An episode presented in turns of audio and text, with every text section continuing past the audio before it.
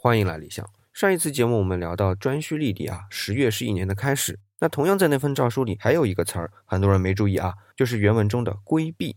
哎，因为和后面说到的内容发音容易混淆啊，这里把字明确一下，龟是李东方的玉礼器，玉龟。币就是钱币的币。那我记得多年前我第一次读汉书的时候，把这个龟币当做是一样东西，是做成玉龟那样的一种钱币，专门用在祭祀的时候啊，有点像今天的冥币。那后来我在看《战国策》的时候才发现，龟币其实是龟币和币帛的缩写。哎，这里的龟币是指玉龟和玉璧啊。玉龟刚才说到是李东方的，那么玉璧呢是李天的。那龟是李东南西北四方之首，璧是李天地的代表。那所以龟币就是代表所有的礼器。那还有就是币帛。它是祭祀专用的钱币，是一种没有花纹的不染色的绢帛，它本身就是一种货币啊。那用今天的话呢，是大面值的货币。所以龟币的意思是祭祀用的礼器和钱。那汉文帝要扩大祭祀规模，花费就不老少喽。